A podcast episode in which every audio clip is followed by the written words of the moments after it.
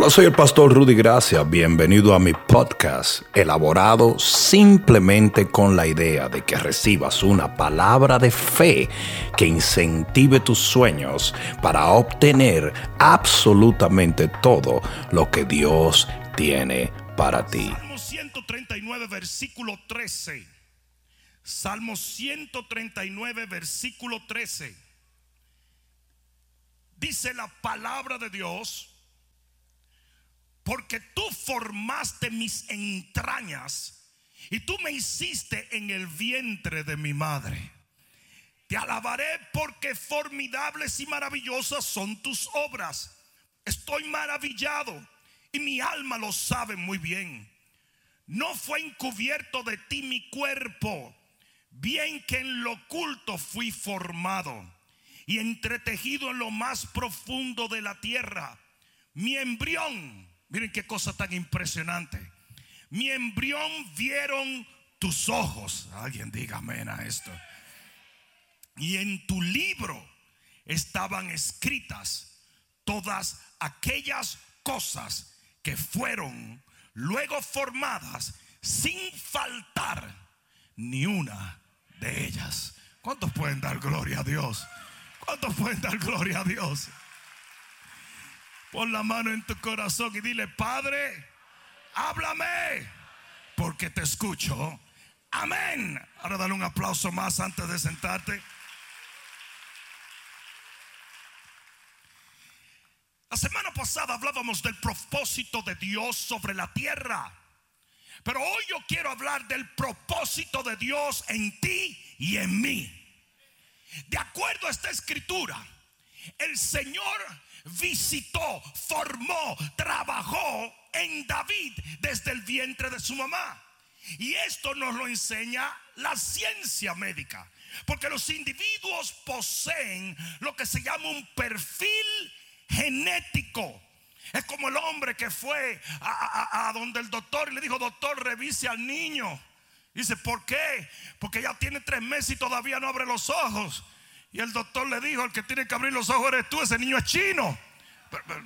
Pero, ah, pero, existe lo que se llama un perfil genético. El perfil genético es que ya está preprogramado cómo tú vas a lucir, qué personalidad vas a tener y un sinnúmero de cosas. Todo lo que tu alma va a tener como sentimiento y todo lo que físicamente tú serás ya está preprogramado genéticamente en el vientre de tu mamá. Hasta ahora me están siguiendo. Aquí es donde viene lo desconcertante. Nótese que yo hablé del físico y de la personalidad. Físico habla del cuerpo o de la carne. ¿Sí o no? Usted se parece a su papá y a su mamá. O quizás tiró un poquito pan de abuelito.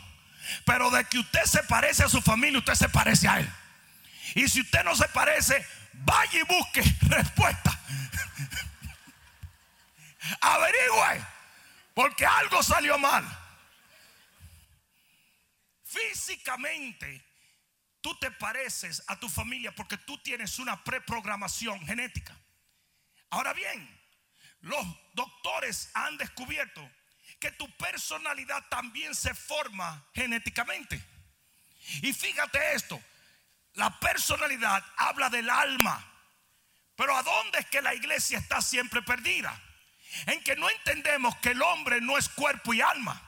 El hombre es espíritu, alma y cuerpo.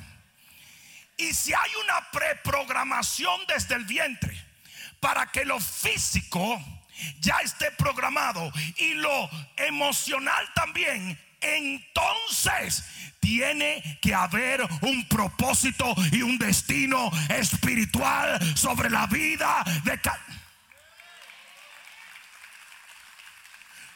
Antes de que tú nacieras, ya tenías un propósito de parte de Dios. Lo voy a decir otra vez. En el vientre de tu mamá, cuando todavía no te habían abrazado, cuando todavía no habías tomado el primer copo de aire, cuando todavía no habías llorado la primera vez, ya Dios tenía un plan y un propósito en tu vida. Desde el momento en que naciste, tenías un destino en Dios, por Dios y para Dios. Alguien diga amén. Escucha esto, porque esto es muy importante. Hay un propósito espiritual. Dios da un propósito.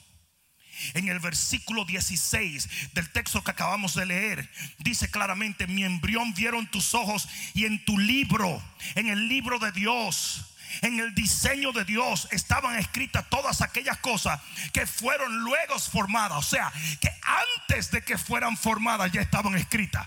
O sea que Dios diseñó tu vida antes de que tu vida fuera. Sin faltar ni una de ellas. Dios tiene un propósito en tu vida. Yo dije, Dios tiene un propósito en tu vida. Tú no eres un accidente. Tú no naciste solamente para ocupar un lugar en la tierra. Tú no naciste para gastar oxígeno. Tú naciste porque Dios quiere usarte poderosamente en un propósito que es más grande que tú mismo. En el libro de Isaías capítulo 49. Libro de Isaías capítulo 49. Mira lo que dice la palabra de Dios en el versículo 1. Dice, oídme costas y escuchad pueblos lejanos. Jehová me llamó desde dónde? ¿Desde dónde lo llamó Jehová? Desde el vientre, desde el vientre, desde las entrañas de mi madre, cuando lo estaba formando, lo llamó, ya lo estaba diseñando con un propósito y tuvo mi nombre en memoria y puso mi boca, o sea que lo equipó aún en el vientre. Puso mi boca como espada aguda, me cubrió con la sombra de su mano y me puso por saeta bruñida, me guardó en su albaja y me dijo, mi siervo eres, oh Israel, porque en ti me gloriaré. Antes de que él le sirviera, él era su siervo, antes de que él naciera, ya Dios tenía un plan antes. Antes de que él hablara la primera palabra. Ya Dios le había dado autoridad en la palabra. Porque tu propósito viene desde el vientre de tu mamá. Viene desde antes que tú fueras. ¿Alguien entendió eso? En Jeremías 1, libro de Jeremías, capítulo 1, versículo 4. Mira lo que dice la palabra. Vino pues palabra de Jehová a mí diciendo, antes que te formase en el vientre, te conocí. ¿Cómo puede ser eso? Porque él conoció lo espiritual, no lo físico. antes de formar lo físico, ya Dios lo conocía. Tú existes antes de que fueses formado en el vientre de tu mamá. Antes de que te formase en el vientre, te conocí. Y antes que nacieses, te santifiqué, Santo Dios. Y te di por profeta a las naciones. O sea que usted no se hace profeta cuando va a la escuela bíblica. Usted no se hace profeta porque alguien dijo que usted era profeta. Usted no se hace profeta por aprender una serie de dinámicas. El que es profeta nace como profeta porque Dios lo destinó a ser profeta. ¿Cómo tú me puedes decir a mí que antes de que el tipo profetizara ya era profeta? Are you kidding? Antes de que el ingeniero diseñara, ya era ingeniero. Porque era el propósito de Dios. No sé si alguien me entiende. Antes de que tú hicieras el dirty dancing ese viernes en la noche, después de ir a comer con tu esposo, on, shake it, que te Antes de tú hacer eso, ya los hijos tuyos estaban alineaditos y preparados para venir todos. Y ya Dios tenía un propósito con ella. ¿Te parece que alguien no me está oyendo? Algunos de ellos van a ser predicadores. Otros van a ser profetas. Otros van a ser billonarios. Otros van a ser jueces, abogados. Pero hay una cosa que tiene que quedar bien clara. Y es que hay una preprogramación espiritual. Y cuando usted nace, yo dije cuando usted nace, ya usted tiene talentos y habilidades para llegar donde otros no han llegado.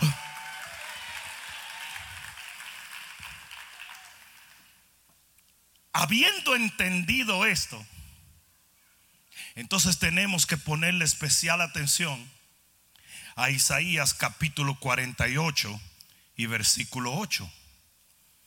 Isaías 48, 8. Mira lo que dice la palabra. Dice, si nunca lo habías oído, ni nunca lo habías conocido, ciertamente no se abrió antes tu oído, porque sabía que siendo desleal habías de desobedecer. Por tanto te llamé rebelde. What? Te llamé rebelde desde dónde? Desde el vientre. Por amor de mi nombre, diferiré mi ira. Y para alabanza mía, la reprimiré para no destruirte porque aquí te he purificado y no como a plata, te he escogido en horno de aflicción. Por mí, por mi amor, amor de mí mismo lo haré para que no sea mancillado mi nombre y mi honra no le daré a otro. Óyeme Jacob y tú Israel quien yo llamé, yo mismo, yo el primero y yo también el postrero. Y aquí es donde viene los heavy duty funky Robbie Wow. aunque usted se viva revelando contra el destino y el propósito que Dios tiene para contigo, el amor, la misericordia, el favor, la gracia de Dios te va a perseguir, te va a purificar, te va a encaminarte. Si le vas a dar un aplauso, dáselo fuerte. Tú estás aquí no porque eres el mejor. Tú estás aquí no porque eres el más obediente. Tú le sirves a Dios por Él. Porque Él en su gracia te encaminó, te guardó, te escudó, te purificó, te echó adelante. Alguien va a tener que decir amén aquí. Y tus triunfos se los vas a deber a Dios y tus éxitos se los vas a deber a Dios. Y tus victorias se los vas a deber a Dios.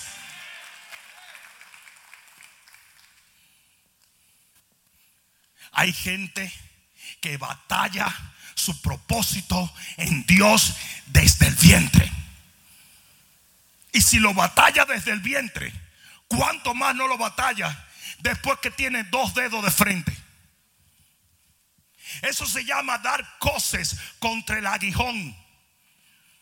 Esa analogía o esa, esa imagen la usó Pablo cuando dice que el Señor le dijo, no descoces contra el aguijón. Y los aguijones eran unas lanzas que se ponían en las puertas de los corrales donde estaban los toros fuertes. Y cuando los toros fuertes querían romper la puerta, se clavaban con esas aguijones, con esas lanzas y vivían sangrando por tercos. Y así mismo hay mucha gente. Dios te quiere usar en esta hora final. Y tú vives desarraigando tu piel, chocando con lo que Dios no quiere que tú hagas. Tú tienes que estar donde Dios quiere que tú estés. Tú tienes que hacer lo que Dios quiere que tú hagas. Tú tienes que permanecer donde Dios te dice que permanece.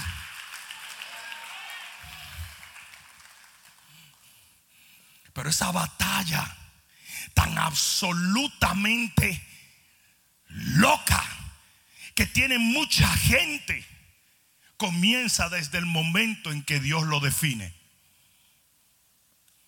Pero hoy en día hay gente que dice, yo nací como hombre, pero soy mujer.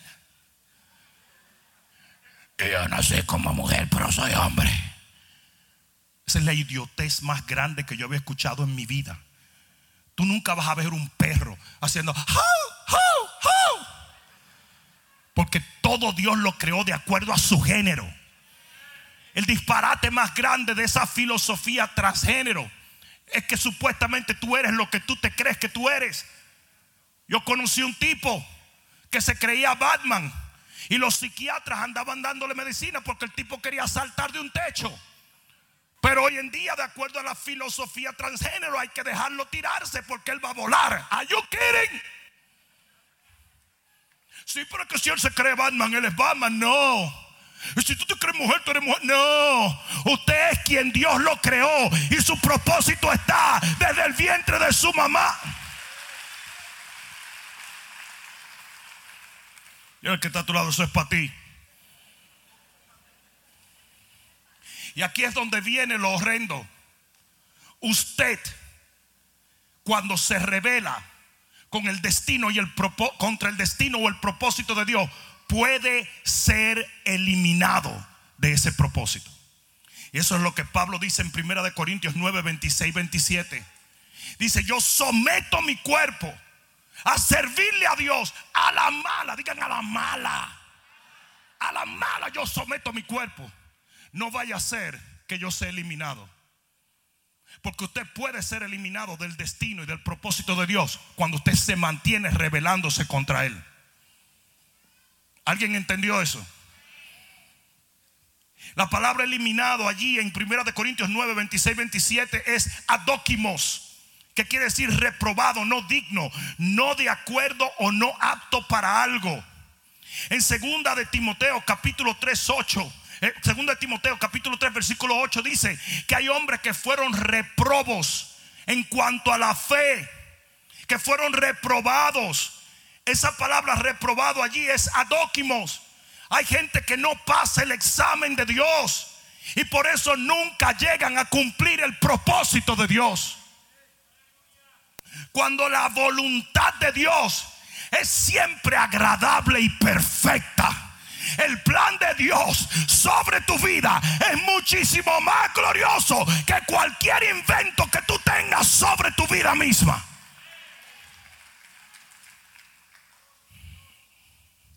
En Hebreos capítulo 12, versículo 16. Libro de Hebreos capítulo 12 y versículo 16. ¿Alguien está aprendiendo algo hoy? Mira lo que dice la palabra. 12, 16 del libro de Hebreos. Dice, no sea que haya algún fornicario o profano como Esaú, que por una sola comida vendió su primogenitura, porque ya sabes que aún después, deseando heredar la bendición, ¿cuántos desean heredar la bendición? Fue desechado y no hubo oportunidad para el arrepentimiento, aunque la procuró con lágrimas. Llega un momento donde usted puede ser eliminado del propósito de Dios. Esaú tenía un destino, él era el primogénito, él iba a ser el primero para Dios en el pueblo de Dios, pero fue eliminado por algo que hizo. Y así hay mucha gente que tiene que tener mucho cuidado, porque hay cosas que ofenden el propósito de Dios en nuestra vida, a tal extremo que el Señor puede hacer, mira, y aunque usted llore, grite, patalee, se tire en el piso, no va para ningún lado. Ahora hablé como un papá. No va para parte. Ah, yo no, yo sé que algunos de ustedes malcrían a los hijos de ustedes. Yo a los míos les decía, oye, me ve lo que te voy a decir. Si tú no haces la tarea, arregla el cuarto y haces esto y lo otro, te baña y te quita el sarro de esta mañana, usted no va para parte. Si lo hace, usted va. Cuando yo llegaba, no habían hecho nada de eso. No iban, mira, ni que se trayaran en el piso y se estrujaran en la arena. No iban para ningún sitio.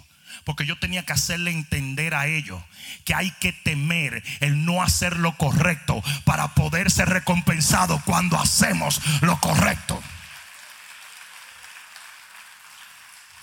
¿Alguien entendió eso? ¿Alguien entendió eso?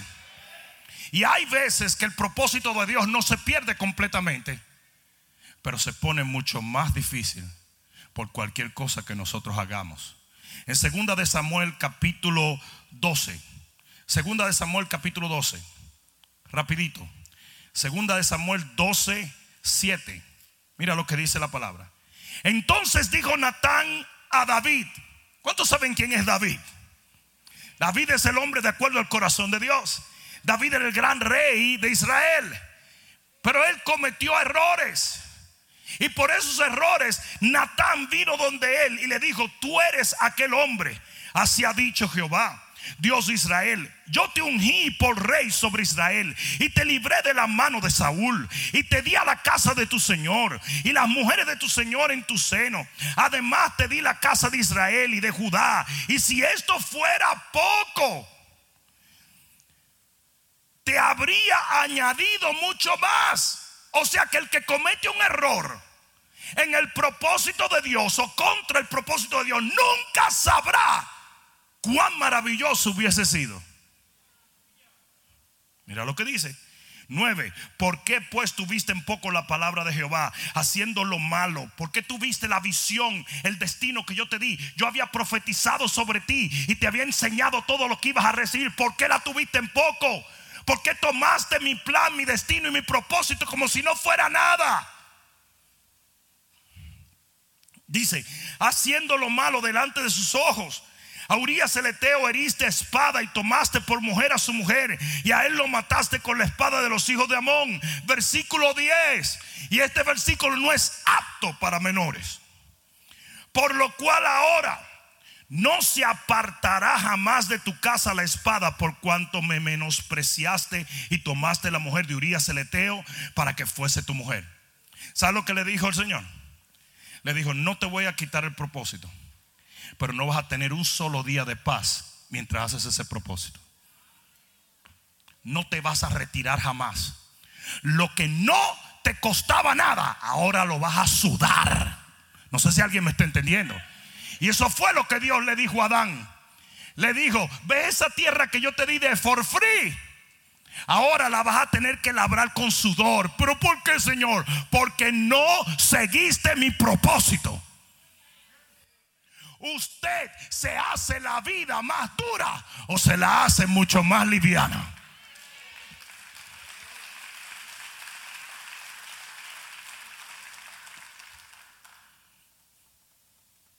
¿Sí o no? Y si no, pregúntenle a Jonás. Jonás era un tipo que lo tenía todo. Era el profeta de Jehová y todo salía chévere. Donde Jonás llegaba era como que un artista de cine llegaba. Era el profeta. Y esto y de repente le dice Dios, ok, recuerda que tengo un propósito contigo. ¿Qué? Vas a ir a Nini y vas a profetizar. Eso no me gusta. No te gusta. Lo que hubiese sido un paseo se convirtió en un calvario y en un martirio. Porque el tipo no solo tuvo que ir a la mala, sino que por poquito pierde hasta su propia vida. Y eso es lo que pasa, que a veces Dios no elimina, óyeme bien, a veces Dios no elimina tu propósito, pero te lo hace bien difícil por gallo loco.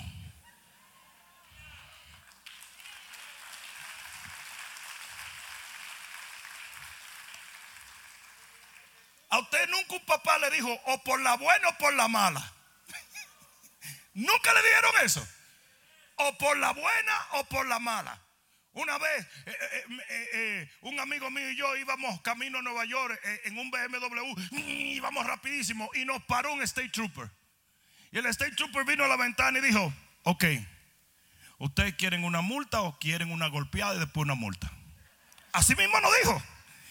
En aquel entonces Black Lives didn't matter.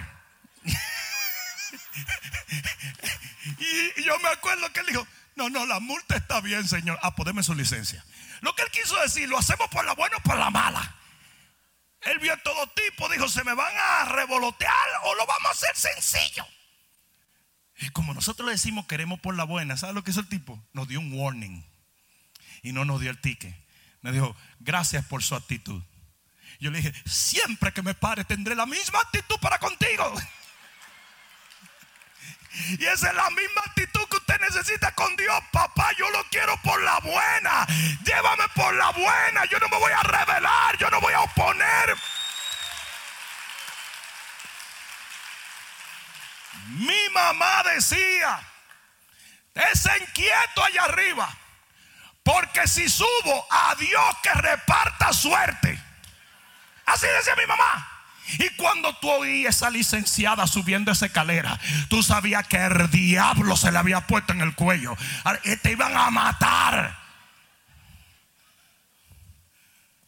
Usted es el que decide si lo quiere por la buena o por la mala. Jonás hubiese podido obedecer a Dios y eso hubiese sido un caminar victorioso. ¿Saben cuántas veces un pastor le tiene que decir a la gente? No lo hagas así, cabezón. No lo hagas así. No tienes que hacerlo así. No, no. Dios me llama. Dios me. Él me dijo, él me dijo, él me dijo. Sigue ahí. Y después se debaratan, se trayan, se revuelcan. Y entonces vienen como el perro arrepentido con el rabo entre las piernas. Pero lo que ellos no saben es que va a ser mucho más difícil de ahí para adelante. Y que quizás nunca van a saber cuánto perdieron por ese momento de locura. Levanta tu mano derecha y dile, papá, por la buena. Dale un aplauso al Señor. Dale un aplauso al Señor.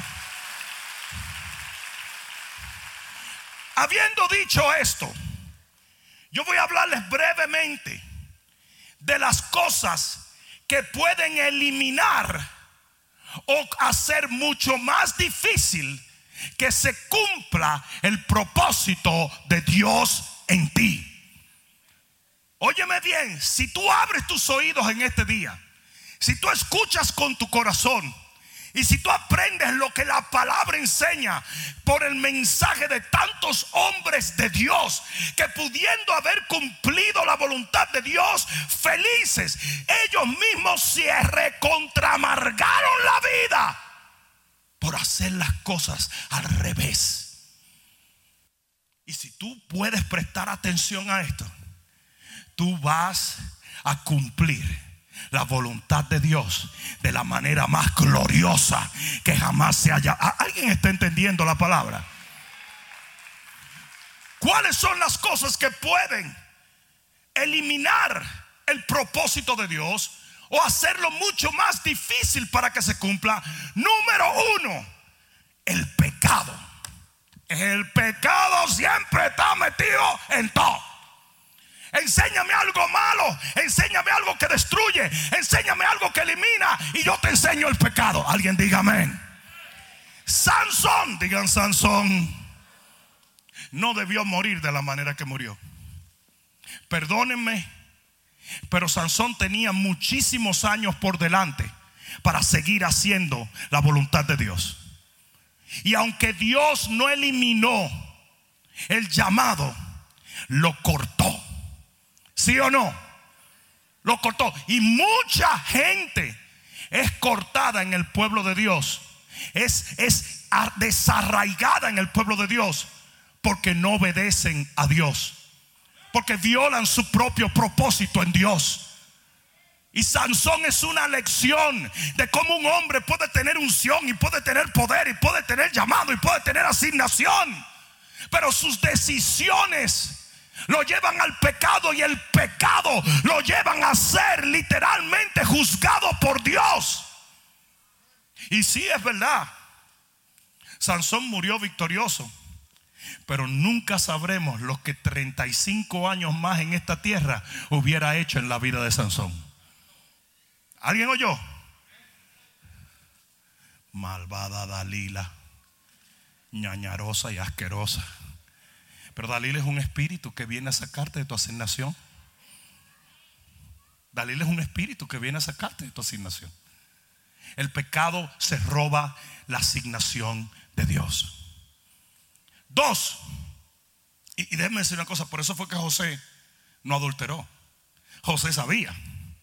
José tenía una visión. Dios le había mostrado lo que él quería hacer en José.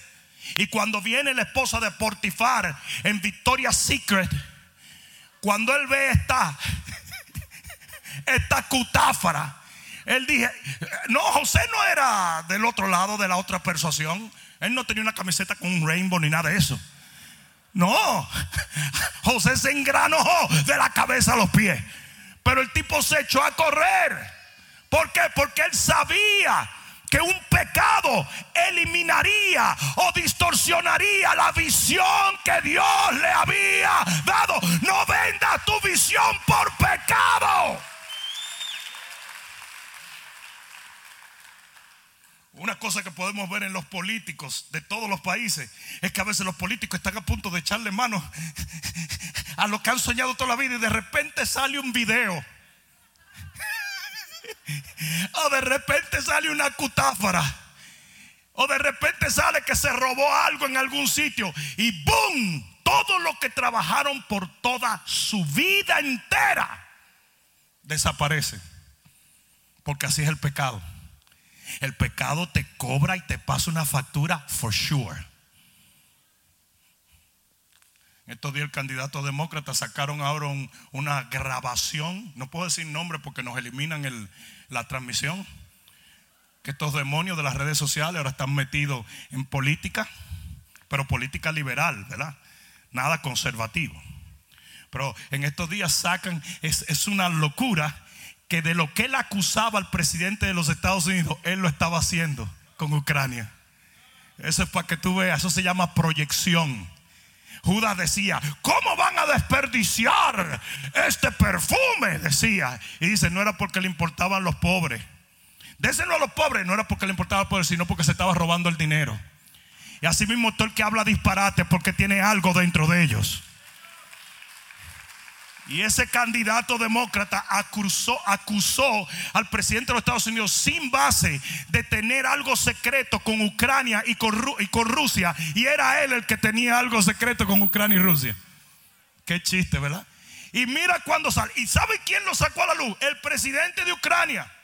No fue nadie, fue el presidente como este viejo chancletú me engañó. Toma para que goce. ¿Sabes lo que dice la Biblia? Tus pecados te van a encontrar. no te preocupes con esconder mucho el pecado porque de que sale, sale. Lo mejor cuando uno comete un pecado y comete un error es rapidito decir, ¡Hey! It was me. Para eliminarlo rápido. Y tú te arrepientes, vienes delante de Dios, paga tu precio, te desprecia la gente, te escupe, lo que sea, pero te lo reveló y ya se murió ahí. Pero cuando usted lo esconde, eso es como una rata que está metida en un hoyo y va engordando y engordando. Y cuando viene a morderte, te muerde duro. No vendas tu asignación por pecado. Dos, desobediencia. Desobediencia. El Señor le dijo al rey Saúl, tú mátalos a todos. Y cuando él llegó, le dio un break a uno y no mató a uno. Y por eso, ¿qué hace Dios? Lo destituye de su reinado. Saúl hubiese podido ser un rey que reinara 50 años más, pero fue eliminado por desobediente. Y hace mucha gente que Dios le dice, haz esto, haz lo otro, y no hace nada. Ese tipo de gente termina echada a un lado. Y olvídate, el propósito de Dios se cumple, pero no se cumple en ti. Y ese es el peligro.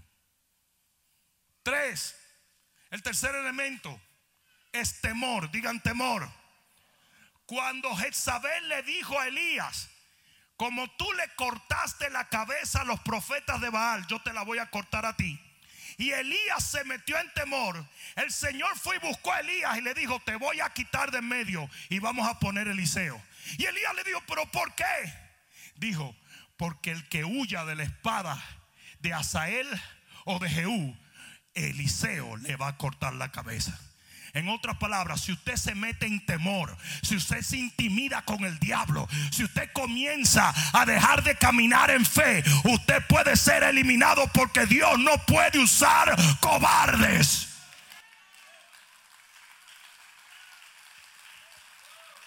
Óyeme bien, el COVID-19 es real, pero el temor al COVID-19 es un pecado.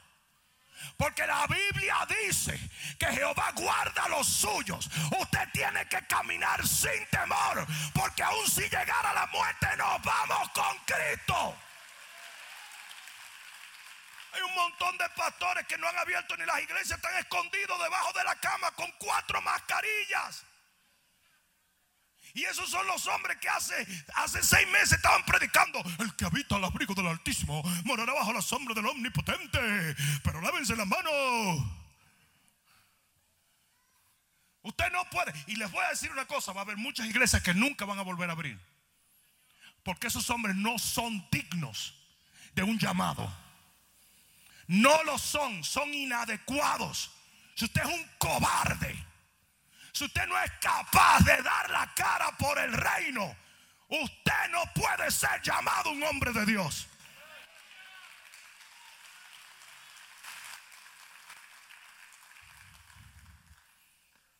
Cuando Pastor Juan eh, eh, vino en estos días, vino en, los primer, el primer día, creo, el segundo día que abrieron los aeropuertos. Y todo el mundo diciendo, Pastor, te va a morir. Oh Dios. Decía Pastor Juan, adiós. No como que vamos a durar para siempre, ¿verdad? ¿Qué temor a la muerte? Cuando usted tiene temor, usted pierde su asignación.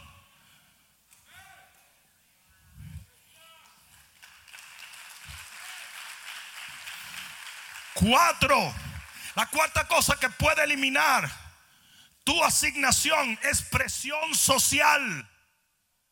Sarita vino donde Abrancito y le dijo, Abri, estrújate con Agar. Y el tipo no quería, eso no se le ocurrió a él. Pero de repente Agar pasó por el lado perfumada. Y él dijo, Mervi es Dios hablando. No, es la loca de Sara.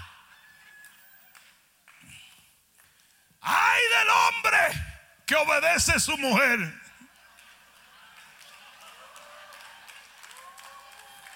Mira, quienes están aplaudiendo no son los hombres. Ellas están encargadas del aplauso. Cállate. ¿Sabes? La primera maldición a un hombre vino por obedecer a su mujer. Aún anatómicamente, la mujer está hecha para recibir y el hombre para dar. Y hoy en día hay una escasez de hombre. Hombres que ni trabajan.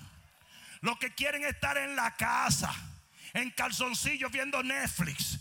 Y cuando el presidente Trump dice vamos a trabajar, dice, no me enfermo. Enfermo estás tú desde el día que naciste. En pantalones en los ovarios y salga.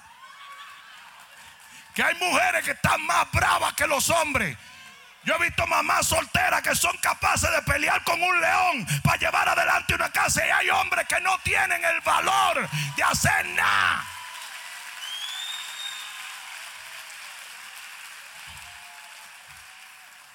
Diciéndole a la mujer, mami, mami, mami, mami, una galleta ahí. Deja el mameo ese. Esa no es su mamá. Mami, mami, mami, dame dinero para ir a ver que no. Ok, mami, pues dónde dime cuándo. Mm, eh, mami.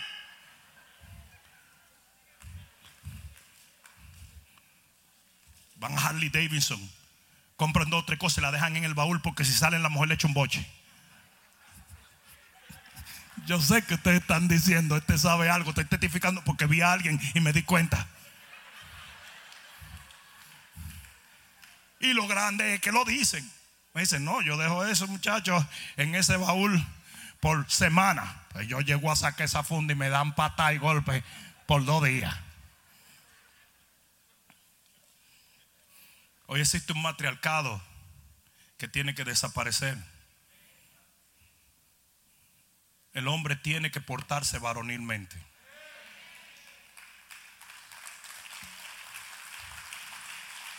¿Ustedes saben lo que Abraham debió decirle a Sara? No.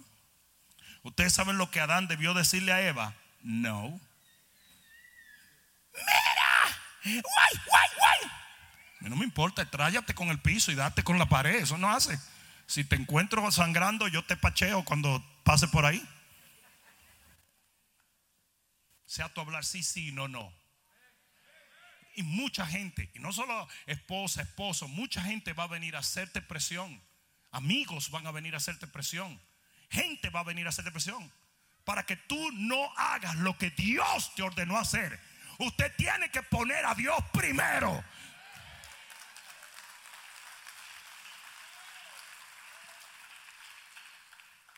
La quinta cosa que puede eliminar tu llamado es complejos complejos de inferioridad, cuando pones tus ojos en ti, cuando el Señor estaba llamando a Moisés y le revela a Moisés el propósito que él tenía sobre su vida, Moisés le dice, yo, yo, yo, yo no pupu, yo no pupu. What? Yo no, no puedo.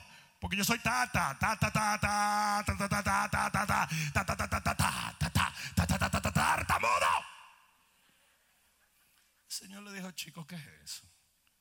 Si yo te estoy llamando tranquilo. ¿Qué pasó cuando vino donde Gedeón? Dijo, no, yo soy pobre, yo soy el menor de mi casa. El Señor le dijo, ¿tú te crees que a mí me importa eso?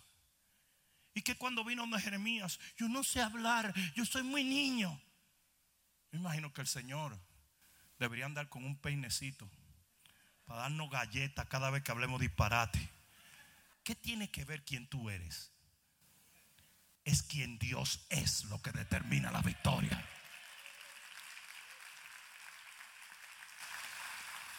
Porque lo ínfimo, lo que no es, lo que no sirve, lo que no es puro, lo escogió Dios para avergonzar todo lo grande en la humanidad. No es por ti, es por Él, no es por ti, es por... Si le vas a dar un aplauso, dáselo fuerte.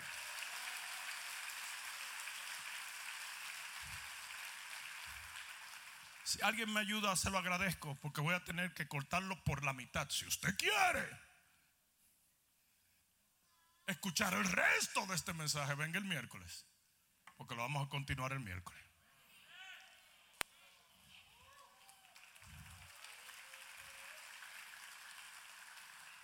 Pero escucha esto, desde que tú eres un niño, hay algunos que ya ni se acuerdan de eso, pero desde que tú eres un niño, Satanás se la ha ingeniado para hacerte sentir menos de lo que tú eres.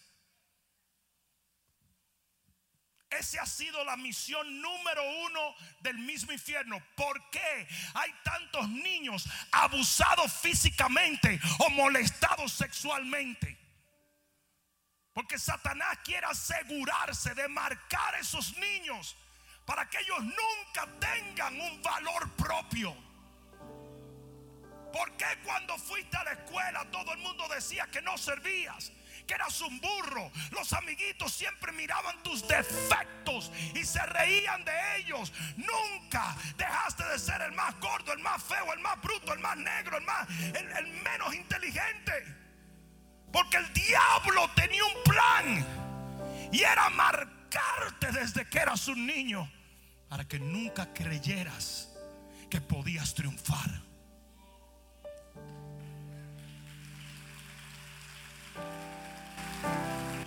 Y por eso cuando Dios viene y le dice a Moisés, y le dice a Jeremías, y le dice a Gedeón, y le dice a Ezequiel, yo quiero hacer algo grande en tu vida. Ellos no lo entienden.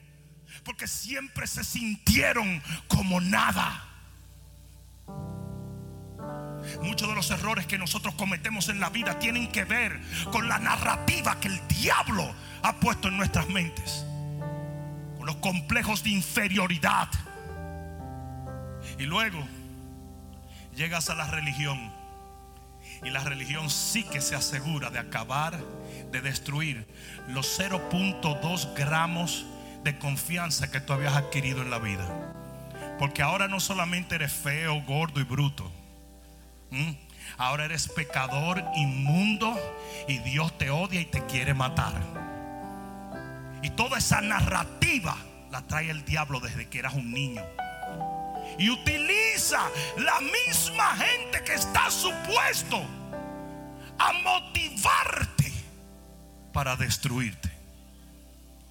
En la vida de David, nosotros vemos que cuando el profeta llegó a ungir un rey, a David no lo invitaron a la reunión. Y pasaron los hermanos de David, todos muy elegantes. Y el Señor le decía a Samuel, este no es, este no es, este no es. Llegó un momento en que dijo Samuel, Señor, pero ¿cómo que estos no son? Y dijo, es que tú no entiendes, Samuel. Yo no miro lo externo, yo miro el corazón.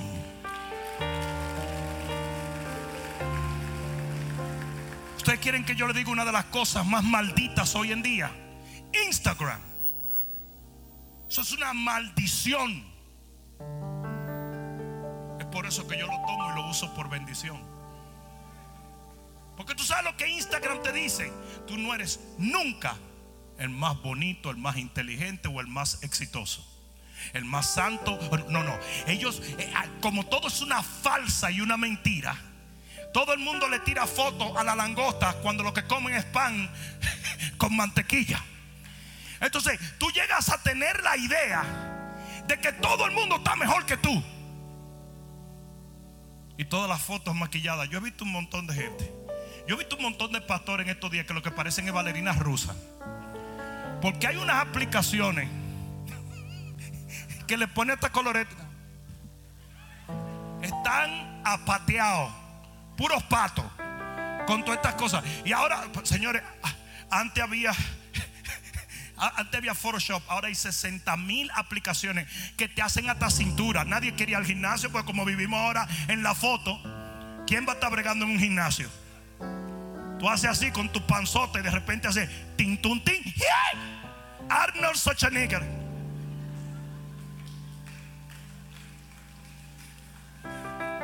Es por eso que quieren vivir metidos en el Instagram. No quieren vivir en la realidad.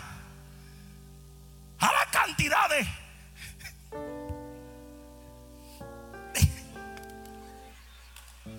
de relaciones que comienzan en las redes sociales.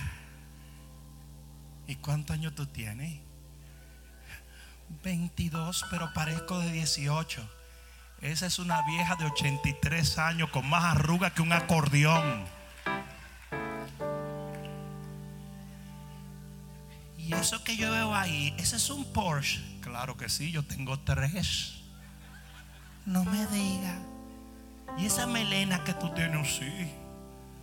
Ese, ese pelo es tuyo. Claro, yo lo compré, ¿cómo no?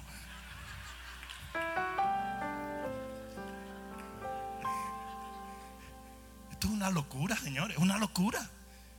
La gente está viviendo. Y el día, oye lo que está contando ese labioso y baboso, que se le mete en la cabeza a la mujer para que el día que se junten finalmente en Starbucks y que ella descubra que el tipo no tiene ni diente, mucho menos dinero el tipo tiene dos dientes y una muela. Se echa un pedazo de carne en la boca y la carne dice a que no me muerde, a que no me muerde, a que no me muerde.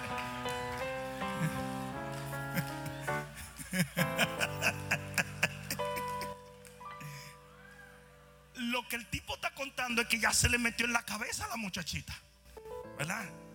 Y cuando él llega, se sienta primero y trae la mesa para que no vea la panza. La panza está en el piso que esta muchacha entra y anda buscando y anda buscando y no encuentra.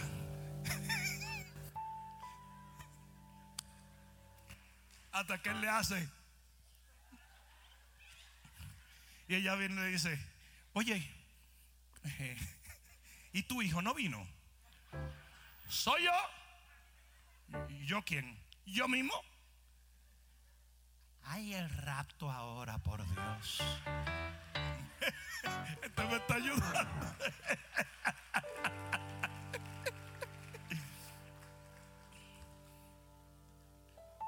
Dime, Dani, antes era en serio. Yo vi una foto de Goff por ahí con un sombrero mexicano en South Beach. Era así, era de frente. Hilo y con sus zapatos blancos como Tony Montana. Eso no era relajo, era esto es lo que hay. Pastor Juan era comunista y andaba con un violín abajo el brazo. O sea que lo que usted veía es lo que se vende y eso es lo que hay. Hoy no. Vivimos en un complejo constante porque vivimos en una generación llena de vanidad. Y no hemos entendido que el verdadero valor no es lo que tienes ni cómo luces, sino quien verdaderamente eres.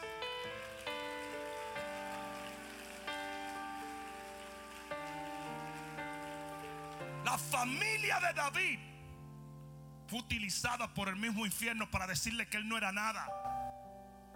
Luego vemos a su líder, Saúl, decir, no, tú no puedes llegar a nada si tú no eres ni un guerrero. Su propio hermano le dijo, tus intenciones están mal. Y el mismo Goliat le gritó, tú no sirves para nada. Pero a todo el mundo David le dijo, no importa quién yo sea, lo que importa es la asignación y el propósito que Dios ha puesto en mi vida. Hablamos para agradar a Dios y no a los hombres. Usted nunca va a poder agradar a la gente. Usted nunca va a ser la persona adecuada. Pero cuando Dios te formó en el vientre de tu mamá, ya Él tenía un destino, ya estabas aprobado, ya Dios sabía lo que Él quería hacer contigo. Y aunque la gente no lo vea, y aunque la gente no lo entienda, y aunque la gente no lo acepte, Dios te destinó a un propósito glorioso. ¿Alguien está entendiendo eso?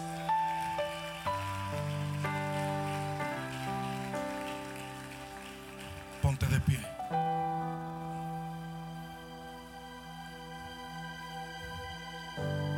Lo que está aconteciendo en los Estados Unidos es una de las cosas más absurdas y ridículas que jamás se ha visto en la humanidad. Ninguna ley, ninguna reforma social va a hacer que deje de existir gente que discrimina, gente con prejuicios malditos. Si no te discriminan por el color de tu piel te van a discriminar por tu estatus social. Y si no lo hacen por tu estatus social, lo van a hacer por algo, por un credo o por etnia o por lo que les dé la gana. Es por eso que cuando usted se fije en la gente, cuando usted abre sus oídos a lo que la gente dice, usted no puede cumplir con la asignación de Dios. ¿Saben cómo se cumple la asignación de Dios? Cuando te vale tres pepinos que te desprecie el hombre, pero tú quieres servirle a Dios.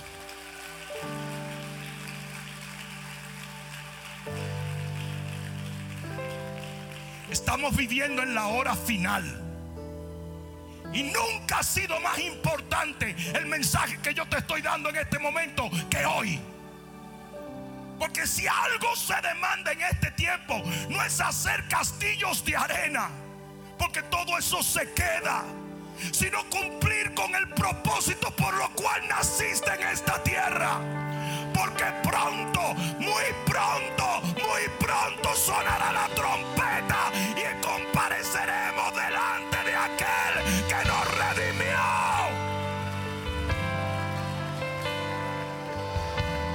Y en aquel yo dije en aquel día, en aquel día, el Señor nos dirá, entra al gozo de tu Señor, siervo rico. Entra al gozo de tu Señor, siervo elegante. Entra al gozo de tu Señor, siervo elocuente. Entra al gozo de tu Señor, siervo popular. En aquel día él nos dirá, entra al gozo de tu Señor, siervo fiel.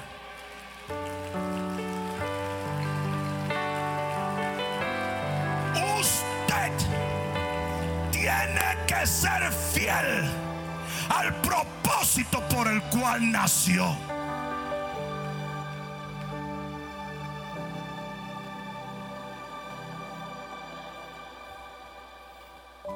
Un bote está mucho más seguro en un puerto. Pero no fue para eso que lo hicieron. Un vehículo, un carro. Tú lo parqueas en un sitio y se deteriora. Pero si lo usas para aquello por lo cual fue hecho, se mantiene mejor.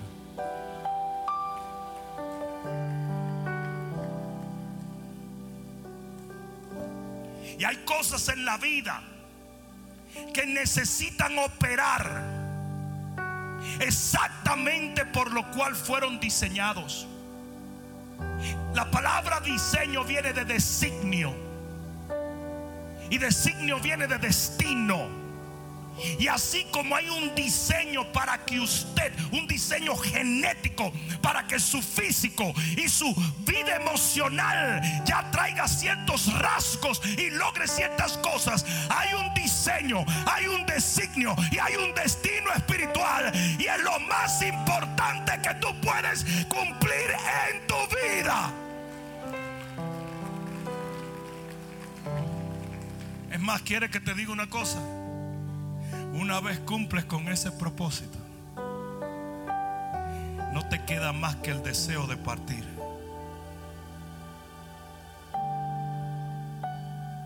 ¿Sabe que la gran mayoría de personas mueren en un lecho de remordimientos? Porque en su espíritu saben que no hicieron lo que tenían que hacer para Dios. No, no, no, no. Ellos no mueren con remordimiento porque no hicieron suficiente dinero, porque eso se olvida desde que el médico te dice te quedan unas horas. No, no, no, no, no. Ellos no mueren con remordimiento porque piensan, uy, no compré aquella casa, no compré. No, no, no, no, no, no, no, no, no, no, no, no, no. Lo que nosotros experimentamos, remordimiento a punto de la partida, es de no haber cumplido a cabalidad el propósito por el cual nacimos para Dios. Pablo dijo, yo estoy listo para partir. Pablo, pero tú eres un tipo joven. Dijo, no, no, no, tú no entiendes. No tiene que ver. Ya yo cumplí con mi asignación, con mi propósito. Y lo único que estoy mirando adelante es la corona de la vida. A mí no me interesa nada aquí, yo quiero partir ya. Y cuando tú cumples el propósito de Dios, cuando tú sabes que terminaste la carrera, cuando tú comprendes que lo que Dios quería en tu vida se cumplió, a usted le queda una expectación de gloria, donde usted dice, ven Señor Jesús, ven Señor Jesús.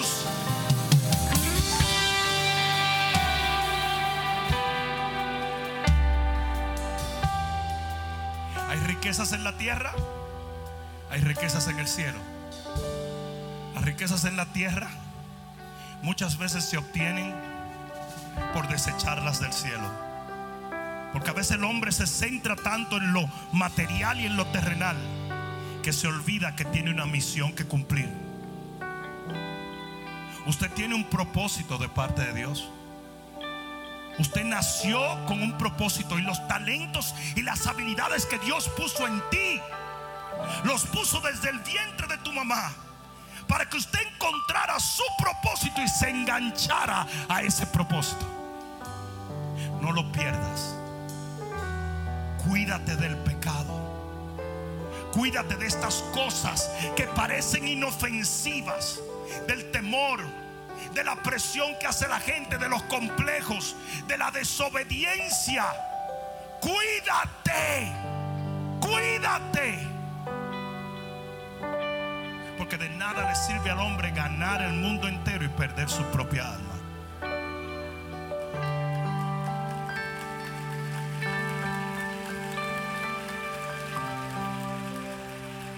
Somos la iglesia del Dios viviente. En una hora final tenemos que entender cuál es la voluntad de Dios para nosotros hoy. Para poder caminar en esas huellas y poder cumplir su voluntad en este tiempo. Hay que pagar un precio. A veces vamos a tener que desechar nuestros propios planes. A veces vamos a tener que sacrificar nuestros propios recursos. A veces vamos a tener que amarrarnos un nudo en el corazón y caminar, aún a pesar del dolor, con tal de que Dios sea glorificado.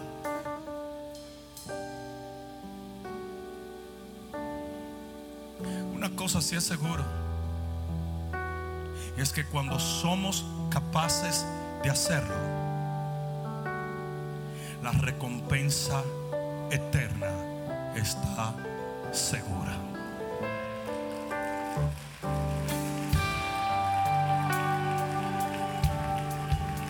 Pon la mano en tu corazón. Y yo quiero que tú le digas, Señor Jesús, en este momento, yo rindo mi corazón a tu propósito eterno. La razón por la cual yo nací, necesito encontrarla y cumplir con la asignación que se deriva de esa razón. Padre, tú me formaste y yo te serviré. Y yo te seguiré.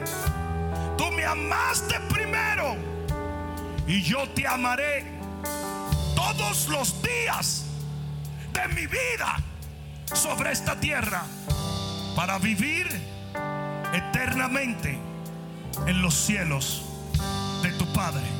Levanta ambas manos y dile, heme aquí. Una vez más, heme aquí.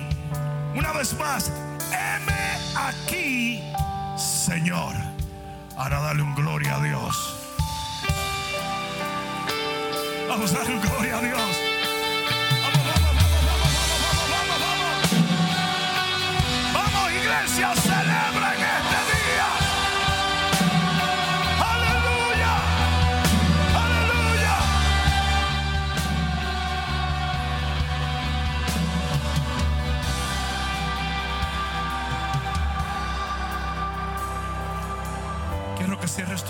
un momento. Y quiero que inclines tus ojos, tu rostro. Hay personas en este lugar. Hay otros que nos ven en las diferentes plataformas sociales que aún no han hecho a Jesús su Señor y su Salvador. La Biblia dice que si tú confiesas con tu boca que Jesucristo es el Señor, creyendo de todo corazón que Dios le levantó de los muertos, tú serás salvo. Y por eso yo voy a guiarte en esta oración, sea que estés aquí, o sea que nos veas por los diferentes medios de comunicación. Lo importante de esta oración no es que se haga con la boca, sino que se haga creyendo en el corazón. Y yo quiero que tú repitas, Señor Jesús, en este momento yo confieso con mi boca el Señor, creyendo de todo corazón que tú moriste en la cruz, mas al tercer día te levantaste de los muertos. Y porque tú vives, yo viviré eternamente. Perdóname, Señor. Redímeme, Señor. Sáname, Señor. Restaurame, Señor. Porque desde hoy en adelante yo soy tuyo. Y nunca más volveré atrás. El que lo crea diga amén.